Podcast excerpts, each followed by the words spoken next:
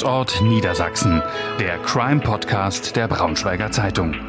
Alles rund um spannende Kriminalfälle in der Region. Wir blicken gemeinsam mit unseren Redakteuren auf die Hintergründe der spektakulärsten Verbrechen zwischen Harz und Heide. Willkommen zur zweiten Folge der Podcast-Reihe In fremden Köpfen. Warum werden wir zu Tätern? In dieser Podcast-Reihe geht es um den Fall von Andreas K., der 1991 als 26-jähriger Student eine Frau in Bonn getötet hat. Andreas K. hat seit seiner Kindheit Gewaltfantasien und sieht diese als Grund für den Mord an Monika B.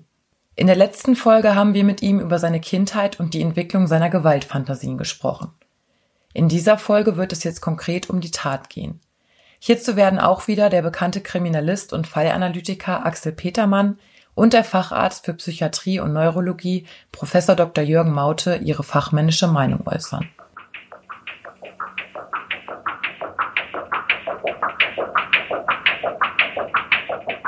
Diese Podcast-Reihe soll der Aufklärung dienen und aufdecken, was im Kopf eines Mörders vor sich gehen kann.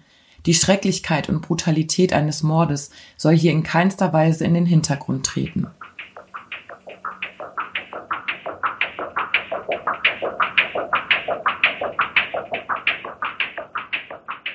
Trotz seiner Gewaltfantasien entwickelt sich das Leben von Andreas K. ganz normal. Es kommt zu keinen weiteren Vorfällen, seit er als Zwölfjähriger einmal kurz davor war, eine Frau von hinten anzufallen. Er macht Abitur, geht zur Bundeswehr, lernt seine Frau kennen. 1990 heiraten die beiden. Sie leben zusammen in Bonn. Andreas K. studiert an der dortigen Universität Deutsch und Russisch auf Lehramt.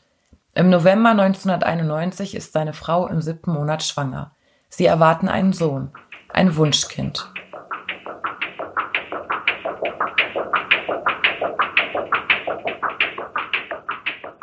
Messer haben in Andreas Leben seit seiner Jugend eine selbstverständliche Rolle gespielt, unabhängig von seinen Gewaltfantasien. Das hat sich im Laufe meiner Pubertät ergeben. Wie gesagt, als Zwölfjähriger hatte ich zum Glück damals kein Messer dabei. Also wenn da was passiert wäre, wie gesagt, im Nachhinein bin ich immer traurig, dass da nichts passiert ist, dann wäre das also relativ glimpflich verlaufen. Im äh, Lauf meiner Pubertät bin ich dann, ich weiß auch nicht, warum. Ich hatte jetzt keine große Affinität zu einer größeren Waffensammlung oder ähnlichem, aber ich bin fast immer äh, mit einem Messer rumgelaufen. Äh, da sind einige damals Mitschüler immer mit einem Messer rumgelaufen. Da meinte ich, das gehörte bei mir dann auch zum guten Ton, wie auch immer. Also ich war seit so einer Zeit vom Alter 16, 17 fast immer mit einem Messer unterwegs. Ah, okay, aber das hatte nichts mit Ihren Fantasien zu tun, sondern einfach so, das man hat, hat so gemacht. das hat, Richtig, das hatte nichts mit meinen Fantasien zu tun in dem Alter. Äh, es hatte allerdings natürlich schon immer den, Neben, äh, den Nebeneffekt, dass für den Fall, dass die Fantasie mal unkontrolliert aufkommt, also man kann sie natürlich ein bisschen kontrollierter sich, sage ich mal, ins Bewusstsein oder ins halbe Unterbewusstsein, wie auch immer, hervorrufen. Dann hat es natürlich den negativen Effekt, dass für den Fall, dass man es nicht bei der Fantasie belässt, äh, schlimmer ausgeht, als wenn man ohne eine Bewaffnung rumläuft. Das ist mir schon klar. Das heißt, es war Ihnen schon bewusst, aber Sie haben das quasi einfach in, in, in Kauf genommen, sozusagen. Ich habe das sozusagen billigend in Kauf genommen, muss man schon fast so sagen. Ja. Und ähm, zu der zu der Tatzeit, ähm, da war das immer noch genauso, dass sie einfach halt mit dem Messer rumgelaufen sind, einfach so, oder oder hat es da dann schon andere Ausmaße, dass sie irgendwie so dachten, mal gucken, was sich ergibt oder, oder dass ihnen das irgendwie so den Kick gegeben hat, so sie könnten ja, sozusagen. Im, Im Prinzip dann, also der, der Tattag selbst, an den kann ich mich ausgezeichnet erinnern. Da war ich tagsüber in der Universität. Wie gesagt, ich war zu dem Zeitpunkt Student, habe dann zwischendurch sogar nochmal meine Frau auf ihrer Arbeitsstelle besucht weil das auf dem Weg zur Universität lag. Da hatte ich zum Beispiel kein Messer dabei tagsüber. Das habe ich mir im Nachhinein auch nochmal richtig überlegt. Und dann bin ich ja irgendwann dann doch bewusst wieder aufgrund, ja, wie gesagt, eines, man kann es leider nicht anders, ich finde da kein anderes Wort für, mit Ausnahme von Drang oder Trieb, ja, kurz, kurz vor der Tat äh, losgegangen, ja, mit Bewaffnung. In dem Fall dann sogar darüber hinaus mit Handschellen, die ich dabei führte. Also wirklich mit, wo, wo sämtliche Möglichkeiten dann halt der naja, Überwältigung einer Person bestehen. A, ein Messer dabei zu haben, mitzunehmen und B, Handschellen. Ja, und dann habe ich es, ich will nicht sagen dem Zufall überlassen, sondern den Zufall vielleicht sogar herbeigeführt, ja, dass es an diesem Tag dann so weit gekommen ist, dass ich diese Tat begangen habe. So, wobei die völlig, und da werde ich auch nie eine Erklärung finden. Da werde ich Ihnen keine Erklärung für geben können. Da suche ich seit nunmehr über 30 Jahren selbst äh, nach einer Erklärung, sagen kann, warum die Tat am Ende völlig, naja, irrsinnig auch an den bis dahin fast immer gleichbleibend äh, gelaufenen Fantasien vorbeigelaufen ist. Ich hatte immer, wie gesagt, die Fantasie, eine Person von hinten anfallend, also aus Sicht der Person von hinten anfallend zu überwältigen, irgendwie in Besitz zu nehmen, zu fixieren. Naja, und habe mir, um ehrlich zu sein, keine Gedanken gemacht darüber, was dann weiter sein soll. Also ich hatte keine Fantasien, also irgendjemanden in Kellerverliese zu verschleppen oder in den Wald oder sonst wohin. Das war dann im Prinzip der Moment, wo man aufwacht. Natürlich in, in der Realität mit der Konsequenz, naja, dass man die äh, Person dann aufgrund naja, dieses Verbrechens, was man gerade begeht, umbringt. Und äh, das Verbrechen selbst, was ich dann begangen habe, lief ja nun völlig anders ab. Ich habe an einer Haustür geklingelt. Fallanalytiker und Kriminalist Axel Petermann erkennt bei Andreas K. durch das Mitführen der Handschellen eine eindeutig bewusste Entscheidung am Tattag. Wir sehen aber, dass ja Fantasien auch eine Rolle gespielt haben. Und zwar die, die Handschellen, die hat man ja nicht so bei sich weil man jeden Tag mit Handschellen unterwegs ist. Also das ist ja eine bewusste Entscheidung, die der Täter getroffen hat, Handschellen mitzunehmen. Und diese Handschellen verkörpern ja auch eine Überlegenheit. Der gefesselte Mensch bedeutet für mich, ich kann ihn kontrollieren, ich kann meine Macht ausüben, ich habe einen hilflosen Menschen vor mir. Also etwas das, was ich mir doch häufig vor ja vorgestellt habe, was Gegenstand meiner Fantasien gewesen ist. Und häufig ist es auch so, dass wir nicht nur ein einzelnes Motiv haben, also das Ausleben der Fantasien, sondern dass es auch weitere gibt und dass dieses Motivbündel dann letztendlich dafür sorgt, dass sich die Verbrechen ereignen. Bei meinen Tätern war es häufig der finanzielle Aspekt, man brauchte Geld, man hatte Stress, äh, deswegen, man hatte die Fantasien und dann passiert noch etwas Außergewöhnliches. Zurück zu Andreas K., der uns vom Tag der Tat 1991 erzählt. Er hat bei seinem Opfer Monika B. an der Haustür geklingelt. Aber eine Frau dann im Bereich ihres Wohnumfeldes naja, überfallen, überwältigt und äh, was da mit mir, wie gesagt, ich kann bis heute nicht erklären, wie ich so irrsinnig habe sein können, das zu machen. In, in dem Moment hätte in dem Haus, das war so etwa 16.30 Uhr, eigentlich eine Irrsinnszeit. Da kommen dann Angehörige von der Arbeit zurück. Hab mir überhaupt keinen Gedanken darüber gemacht, wer da jetzt die Tür aufmacht. Da hätte auch eine Frau in Begleitung eines Rottweilers stehen können. Das war also in dem Sinne nichts geplantes. Das war ein ja, Nachgeben ein nicht mehr Beherrschen eines Triebes, der dann den entsprechenden Verlauf genommen hat. Können Sie sich noch erinnern, ob Sie an dem Tag dann, sage ich mal, mehrere Leute gesehen haben, wo Sie dachten, auch da, da könnte man jetzt die Person überwältigen? Oder war das wirklich so, dass Sie diese Dame gesehen haben, irgendwie durchs, durchs Fenster und dachten, okay, die ist es jetzt und Sie hatten davor keine Überlegungen bei wem anders? Oder wie kann ich mir das vorstellen? Also ich bin einfach diesem Drang, diesem Trieb, der lässt sich natürlich mit ich nenne es jetzt mal mit Unterfütterung meiner Fantasien, so gegen, können Sie sich ja vielleicht so etwa im November vorstellen, so gegen Viertel nach äh, 4, 16.15 Uhr von meiner, aus, aus meiner eigenen Wohnung weggegangen. Bin dann ja ein bisschen im, im direkten Lebensumfeld von mir. Also der Mord geschah etwa drei, 400 Meter maximal von meiner eigenen Wohnung entfernt. Bin dort, also meiner Erinnerung nach, dann niemandem begegnet und äh, hatte das jetzt auch nicht ganz konkret vielleicht vor, sondern bin einfach nur diesem Impuls folgend da herumgestreunt, zehn Minuten, wie auch immer. Ja, und auf einmal ging in einem Reihenhaus, an dem ich vorbeiging, Parterre in der Küche, die ist ja meistens unten nach vorne raus, gibt das Licht an und da war diese Frau. Und das war so eine Beleuchtungssituation, die für mich auch immer weiterhin so eine, eine interessante Rolle an und für sich spielt. Und dann bin ich da einfach, wie gesagt, einem Impuls folgend zur Tür gegangen und habe da geklingelt. Fallanalytiker Axel Petermann erkennt eine latente Tatbereitschaft bei Andreas K. bereits vor seiner Tat. Ja, dann äh, mag das ein Indiz dafür sein, dass er Frust abbauen wollte, dass er letztendlich das erstbeste Opfer wählt, das ihm über den Weg läuft. Aber dass es da schon diese latente Tatbereitschaft gegeben hat. Also Macht ausleben, Kontrolle haben, ich will Frust abbauen und da ist es mir egal, wer eben halt das Opfer ist. Hauptsache, ich kann das, was, was in mir ist, kann ich ausleben.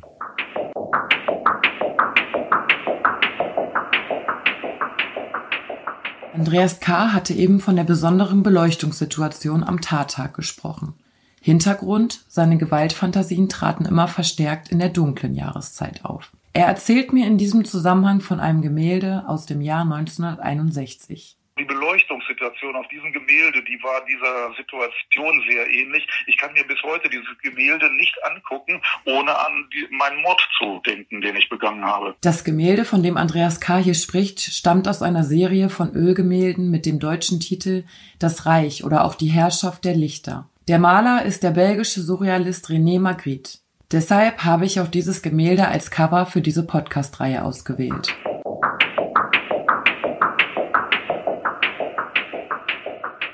Zurück in das Jahr 1991 zu Andreas K. Wie haben sich Ihre Fantasien in der Zeit entwickelt? Also Sie waren eigentlich äh, ziemlich stabil, sage ich jetzt mal, und äh, haben ja sogar eine Partnerin kennengelernt und äh, geheiratet. Das klingt ja eigentlich alles so nach, Sie waren auf einem guten Weg.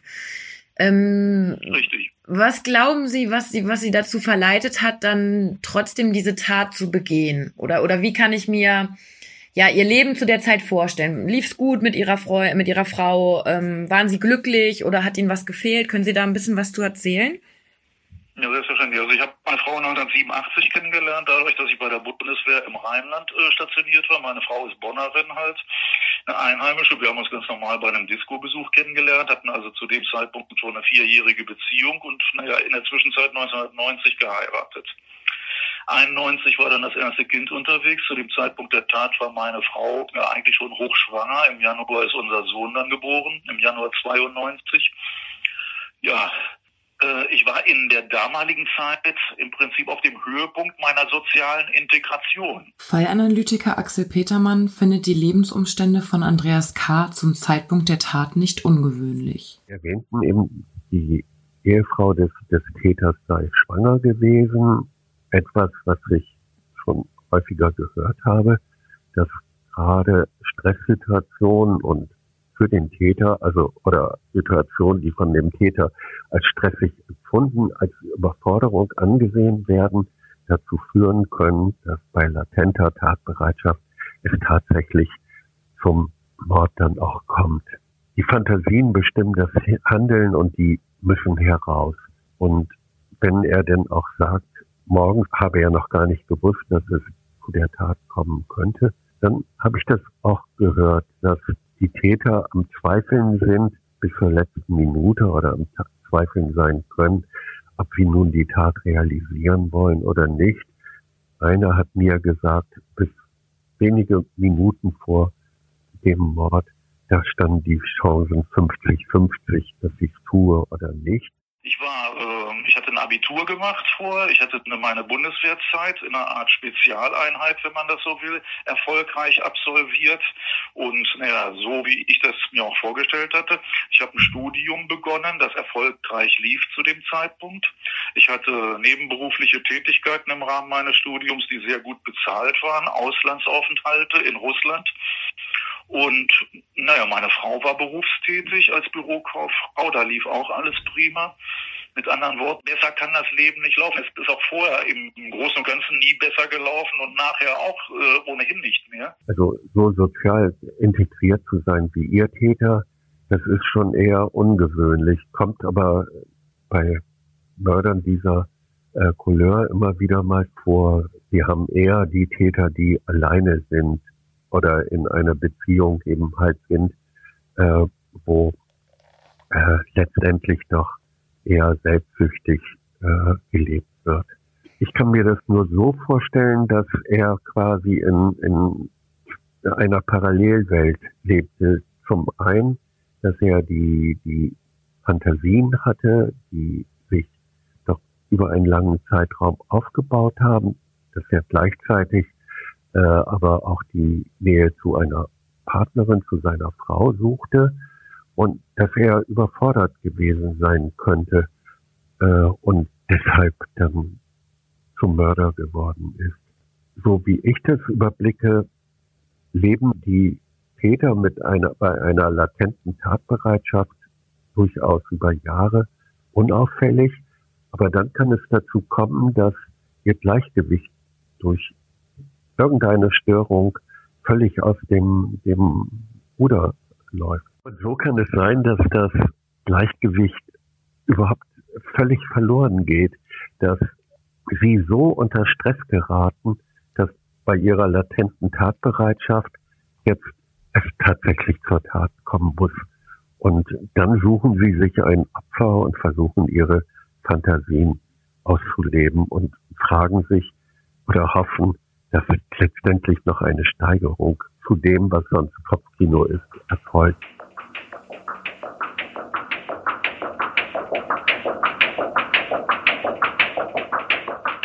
Explizit Frauen als Opfer hätten für Andreas K. keine Rolle gespielt. Natürlich habe ich eine Frau ermordet und äh, auch 1977 als dieser, sage ich mal, bis dahin, naja, dichteste Versuch äh, war, meine Fantasien in die Tat umzusetzen, wäre das Opfer auch eine Frau gewesen.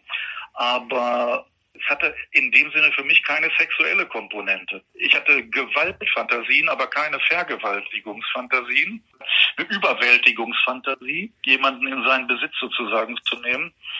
Natürlich mit der Konsequenz, um diese Straftat dann zu verschleiern am Ende, äh, die Person auch, naja, mundtot zu machen. Und mundtot bedeutet dann richtig tot dem Tag beispielsweise, als ich mein Opfer dann ermordet habe. Das hätte auch ein Kind sein können an dem Tag, so grausam oder schrecklich sich das jetzt anhört, hätte aber auch ein Mann sein können. Ich frage Andreas K., was er unmittelbar nach der Tat getan hat. Ich bin noch äh, auf den verschiedenen Etagen des Hauses unterwegs gewesen. Das weiß ich selbst auch noch. Ich bin also in die obere Etage, ja im Prinzip wie auch in so einem Amoklauf gerannt und äh, das war natürlich dann auch Hintergrund der Frage äh, der Angehörigen des Opfers für den Fall, dass ich da noch eine Person befunden hätte, ob ich die auch attackiert hätte. Da habe ich dann ehrlicherweise darauf äh, geantwortet, dass das aller Wahrscheinlichkeit nach der Fall gewesen wäre.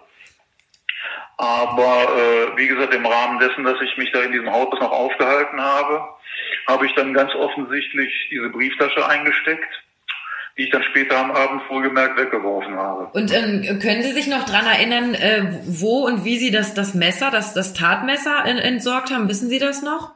Das weiß ich natürlich noch. Das habe ich auch im Rahmen meiner also Befragung, Verhöre dann natürlich auch äh, bekannt gegeben oder auch ausgesagt. Das Messer habe ich in den Rhein geworfen, also in den Fluss, einen Tag nach der Tat. Haben Sie sich quasi na, nach der Tat irgendwie Gedanken gemacht, dass so, ich muss den Tatort sauber hinterlassen sozusagen? Oder, oder war das in Ihrem Kopf gar nicht so drin und es ist eigentlich eher Zufall, dass Sie da wirklich keine, keine Spuren sozusagen hinterlassen haben? Wie gesagt, da war nichts Planmäßiges, nichts mhm. Rationales. Äh, wenn Sie mich heute fragen, nachdem ich da im Eingangsbereich mehr oder weniger äh, die Frau ermordet habe, ob ich bei der Flucht die Tür, die dann zu einem ganz normalen Bürgersteig führte, zu einem Weg, ob ich diese Tür geschlossen habe oder nicht, hätte ich Ihnen, kann ich Ihnen bis heute nicht beantworten. Die Tür war verschlossen, also ich habe die dann wohl zugezogen. Ich habe dann nichts rational gemacht und ich kann mich nach Beginn der Tat da habe ich mehr oder weniger eine Art Filmriss von fast zehn Minuten, würde ich sagen. Also für die Dauer der Tat und für die Flucht danach zu mir wieder nach Hause. Also kann man sich das so ein bisschen so vorstellen, als ob dann, wenn sie im Nachhinein über die Tat nachgedacht hat, dass das ein bisschen wie so ein Albtraum war, also als ob das quasi gar nicht sie selbst waren. Kann man sich das so irgendwie vorstellen? Leider muss man sich so vorstellen. Wie gesagt, das soll jetzt keine Schutzbehauptung sein. Es ist aber wirklich so, dass ich also an die Tat an sich wenig Erinnerung habe oder auch also teilweise ja nur eine sehr schwammige und ich weiß zum Beispiel auch überhaupt nicht, äh, welchen Weg ich zurück zu meinem, also dem Haus gewählt habe, in dem ich gewohnt habe, was letztlich nur so etwa 300, 400 Meter Maximum äh, vom Tatort entfernt war. Ich kann Ihnen auch nicht sagen, ob ich irgendwelchen Leuten begegnet bin, ob ich schnell gegangen bin oder ob ich richtig gerannt bin oder ob ich langsam gegangen bin. Mein Bewusstsein, meine Erinnerung, die beginnt in dem Moment wieder, wo ich in meiner eigenen Wohnung ankomme und das Licht anmache. Und da ist dann wahrscheinlich die Realität dann volle, volle Welle auf Sie eingeprasselt. Stelle ich mir so vor, oder ja. ich, ich, war, ich war letztlich in einer Art Schockzustand ja, vermutlich auch unter Adrenalin entsprechend weiterhin. Ja, und habe dann erst realisiert, letztlich, naja, was ich gerade gemacht habe. Sie sind aber an dem Tag, glaube ich, wenn ich das richtig in Erinnerung habe, dann noch zur Uni gegangen. Ist das richtig? Das war, wie gesagt, also die Tat selbst, es hat äh, so etwa 16.30 Uhr stattgefunden. Da habe ich das gemacht und wie gesagt, ich bin dann zurück nach Hause und so gegen 17 Uhr, 17 Uhr 15 habe ich dann meine eigene Wohnung verlassen, weil meine damals äh, berufstätige Frau dann jeden Moment auch von der Arbeit äh, zurückgekommen wäre. Die ist immer so etwa gegen Viertel nach fünf, 20 nach fünf nach Hause gekommen und ihr wollte ich in dem Moment nicht begegnen. Das war das eine und das andere war, dass ich wirklich noch eine Veranstaltung abends an der Universität gehabt hätte. Insofern bin ich dann mit meinem Fahrrad damals zur Universität gefahren, bin allerdings nicht in diese Veranstaltung gegangen, die da stattgefunden hat, sondern habe mich dann zwei, drei Stunden lang in die Cafeteria gesetzt. Okay, wie, wie kann ich mir das vorstellen, was, was in Ihnen vorgegangen ist in, in dem Moment? Wollten Sie einfach quasi sich nur ablenken und vergessen, was da passiert ist oder?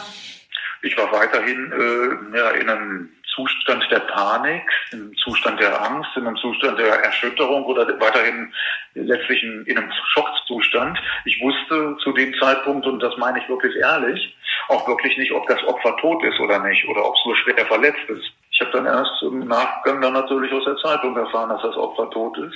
Und ähm, als Sie dann das erste Mal quasi gehört haben, dass Sie ähm, die Frau auch mit so vielen Messerstichen getötet haben, waren Sie da selber überrascht, weil Sie gar nicht damit gerechnet haben, weil ihnen quasi die Erinnerung fehlt? Waren Sie da selber schockiert? Also ich wurde im Verhör gefragt, weil, äh, wie gesagt, die äh, ermittelnden Polizeibeamten dann aus Bonn äh, zu Anfang eine Mischung zwischen Skepsis an den Tag gelegt haben, ob ich da nicht aus welchem Grund auch immer eine Tat gestehe, die ich gar nicht begangen habe.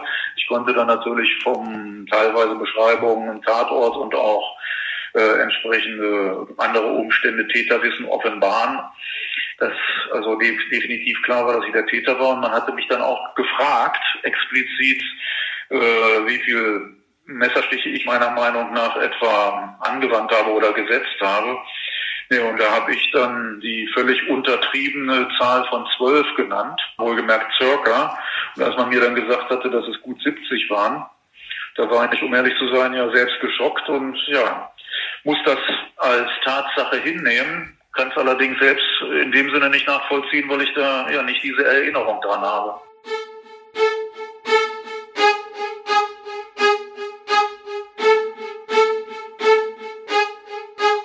Monika B. wurde mit 74 Messerstichen in Oberkörper, Rücken und Bein aufgefunden. Ihre Hände waren auf dem Rücken mit Handschellen fixiert. Sie trug einen dunkelroten Pullover. Der Kriminalexperte Axel Petermann sagt zu der hohen Anzahl der Messerstiche Folgendes. Das spricht für viel Aggression, für Wut, kann aber auch für Verzweiflung sprechen.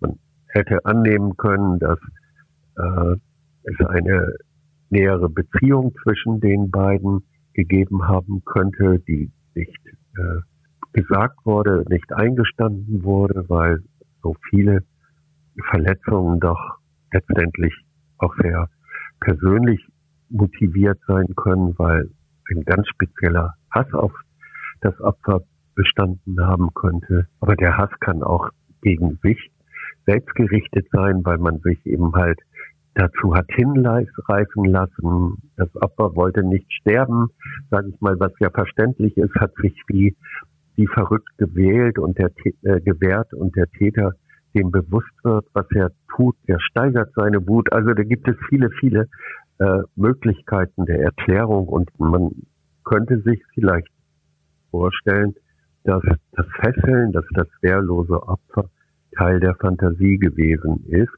und dass die Frau sich groß wehren konnte, ist wohl auszuschließen. Äh, Aber vielleicht schon allein das Schreien hat ihn dann, dann, weil es nicht seinen Erwartungen entsprach, so weiter aufgepusht. Für Psychiater Professor Dr. Jürgen Maute spricht die hohe Anzahl der Messerstiche vor allem für Hass. Formal ist es wahrscheinlich zur Verdeckung. Ich weiß nicht, wie die Kammer das dann beurteilt hat. Ähm, aber tatsächlich spricht das für Hass. Und was anderes kann ich mir gar nicht vorstellen. Das ist äh, 75 äh, Stiche mit einem Messer, die dauern ja auch. Das dauert ja, wie lange dauert das, wenn man 75 mal zusticht? Das geht ja über Minuten. Ich kann, kann's mal, muss der Rechtsmediziner wissen, wie, wie man das ähm, beurteilt. Aber das geht ja, ist ein Overkill. Ja, das, es geht nicht nur um Töten, das geht um, um kaputt machen, zerstören. Ein für alle Mal zerstören, das ist Hass. Ähm, äh, ich meine das nicht äh, schuldbezogen oder so, sondern äh, psychologisch äh, Ausdruck von einem von einer unsäglichen Wut und Hass. Worauf kann ich nicht sagen, weil sie geschrien hat. Der hat es jetzt nicht so geschildert, aber was in ihm jetzt vorgegangen ist in dieser doch längeren Zeit. Warum? Und genau diese Zeit wird ausgeblendet. Da hat er ist über mich gekommen, da ist ein Filmriss oder was auch immer. Und äh, das war eine lange, zu lange Zeit, um, äh, um der Erinnerung anheim, also Erinnerungsstörung anheimzufallen. Das wird er erinnern. Er muss es nicht und er will es nicht. Also er hat mal so einen Satz in dem Zusammenhang zu mir gesagt, von wegen, vielleicht wollte ich ja das, was ich im Begriff war, selbst zu aufzubauen, sprich eine Familie, Kinder, in dem Moment zerstören. Also das. Ja, Zerstörung war's. Das war's. Aber was damit imaginativ zerstört worden ist, ob es die Frau war oder die Perspektive oder ob er jetzt wird's aber ein bisschen psychoanalytisch, äh, ob er nicht einen Teil von sich auch damit zerstört hat. Er hat sich auch. Natürlich. Er sich damit zerstört, denn er hat nirgendwo mehr Fuß gefasst. Aber äh, die, die Familie ist dann auch auseinandergegangen und so weiter. Also es war auf jeden Fall ein schwerer, zerstörerischer Akt. Und die Frau ist nicht lebend davon gekommen und er ist letztlich auch nicht davon gekommen. Meistens ist es so, dass äh, nicht der Trieb so stark ist, dass es durchbricht, sondern dass die Hemmung nachlässt. Ja, man hat das, ähm, man kriegt es auch noch hin, es kommt nicht zum Durchbruch, man kann es noch kontrollieren und dann kommt irgendwas, was die Hemmung vermindert, kann Alkohol sein, kann eine be äh, besondere Belastung sein oder irgend sowas und dann kippt das über. Aber die Aggression ist ein Teil der menschlichen, äh, der menschlichen Psyche. Genau, Sie hatten gerade das äh, Thema sich selber zerstört auch angesprochen. Was glauben Sie denn oder was wissen Sie vielleicht auch von Ihrem Wissen her, was passiert denn so im Kopf eines Menschen, wenn er jemand anders tötet? Weil es widerspricht ja im Endeffekt der Natur eigentlich. Ja, auf jeden Fall. Ähm, wir haben natürliche Hemmungen, anderen, anderen Menschen zu töten. Aber es gibt, sagen wir mal so, es ähm, einer Umfrage, die ich jetzt aber nicht genau bestätigen kann, zufolge haben 58 Prozent von jungen Menschen Gewaltfantasien. Also, und dann schauen wir mal in die Gegend. Wir, wir kaprizieren uns oft auf psycho psychopathische Einzeltäter oder Serientäter. Die größten Serientäter sind zurzeit mit Kriegen beschäftigt.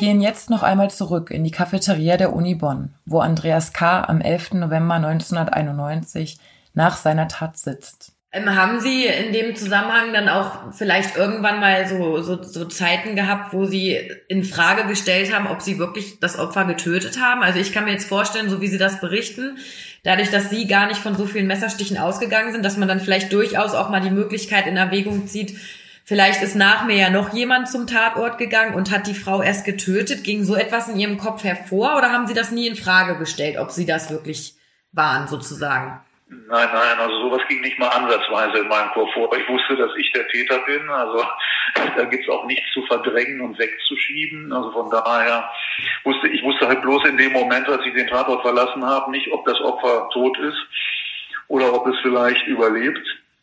Dass es schwer verletzt ist, das wusste ich natürlich. Also mindestens schwer verletzt. Aber wie gesagt, diese unglaubliche Anzahl von Messerstichen, da habe ich keine Erinnerung dran. Ich habe die Erinnerung an eine gewisse Anzahl von Messerstichen, wie gesagt, meiner Schätzung nach wären es dann so 10, 12, 13 gewesen, wie auch immer. Welche Zahl ist ja letztlich auch egal. Aber als man mir dann wohlgemerkt diese extrem hohe Zahl genannt hat, ja, muss ich das zur Kenntnis nehmen. Und ja, das war es dann in dem Sinne auch. Wie gesagt, da ist man über sich selbst natürlich noch ein wenig geschockter, als man es ohnehin schon ist. In, in dem Moment, wo sie da saßen in der Cafeteria und überlegt haben, ob ihr Opfer tot ist oder womöglich überlebt hat. Wenn Sie jetzt mal ehrlich so, so zurückblicken, haben Sie in dem Moment sich quasi gewünscht, dass das Opfer lebt, damit Sie keinen Menschen umgebracht haben?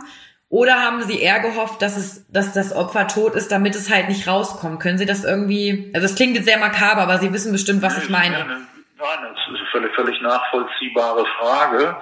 Muss ich aber auch ehrlich beantworten. Also an dem Abend stand ich so unter Schock, dass ich mir da keine Gedanken drüber gemacht habe, weder über die eine Möglichkeit noch über die andere.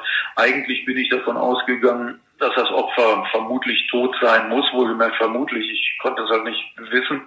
Aber letztlich war ich da so unter Schock, also, dass ich im Prinzip keinen vernünftigen Gedanken gefasst habe. Das heißt, Sie, Sie, Sie konnten gar nicht hoffen, oh, hoffentlich lebt das Opfer noch oder hoffentlich, das, Nein, also war... Ich, wie, wie, gesagt, wie gesagt, also um ehrlich zu sein, habe ich mir dann darüber überhaupt keine Gedanken gemacht, weder über die eine noch die andere Richtung. Ich wusste, dass, also, naja, die sage ich mal, die Offenbarung, die wird äh, spätestens einen Tag auf sich warten lassen, wenn das Opfer überlebt hat. Dann wird es im Krankenhaus liegen und naja, für den Fall, dass es wieder gesund wird, naja, Aussagen über den Täter machen. Mit anderen Worten, dann ist natürlich klar, dass man unter Umständen mit einer entsprechenden Beschreibung vielleicht auf mich kommen könnte. Auf der anderen Seite für den Fall, dass das Opfer verstorben sein sollte, was ja dann auch der Fall war, war ich mir eigentlich von vornherein dann schon oder relativ schnell bewusst, dass da nichts auf mich hinweisen wird.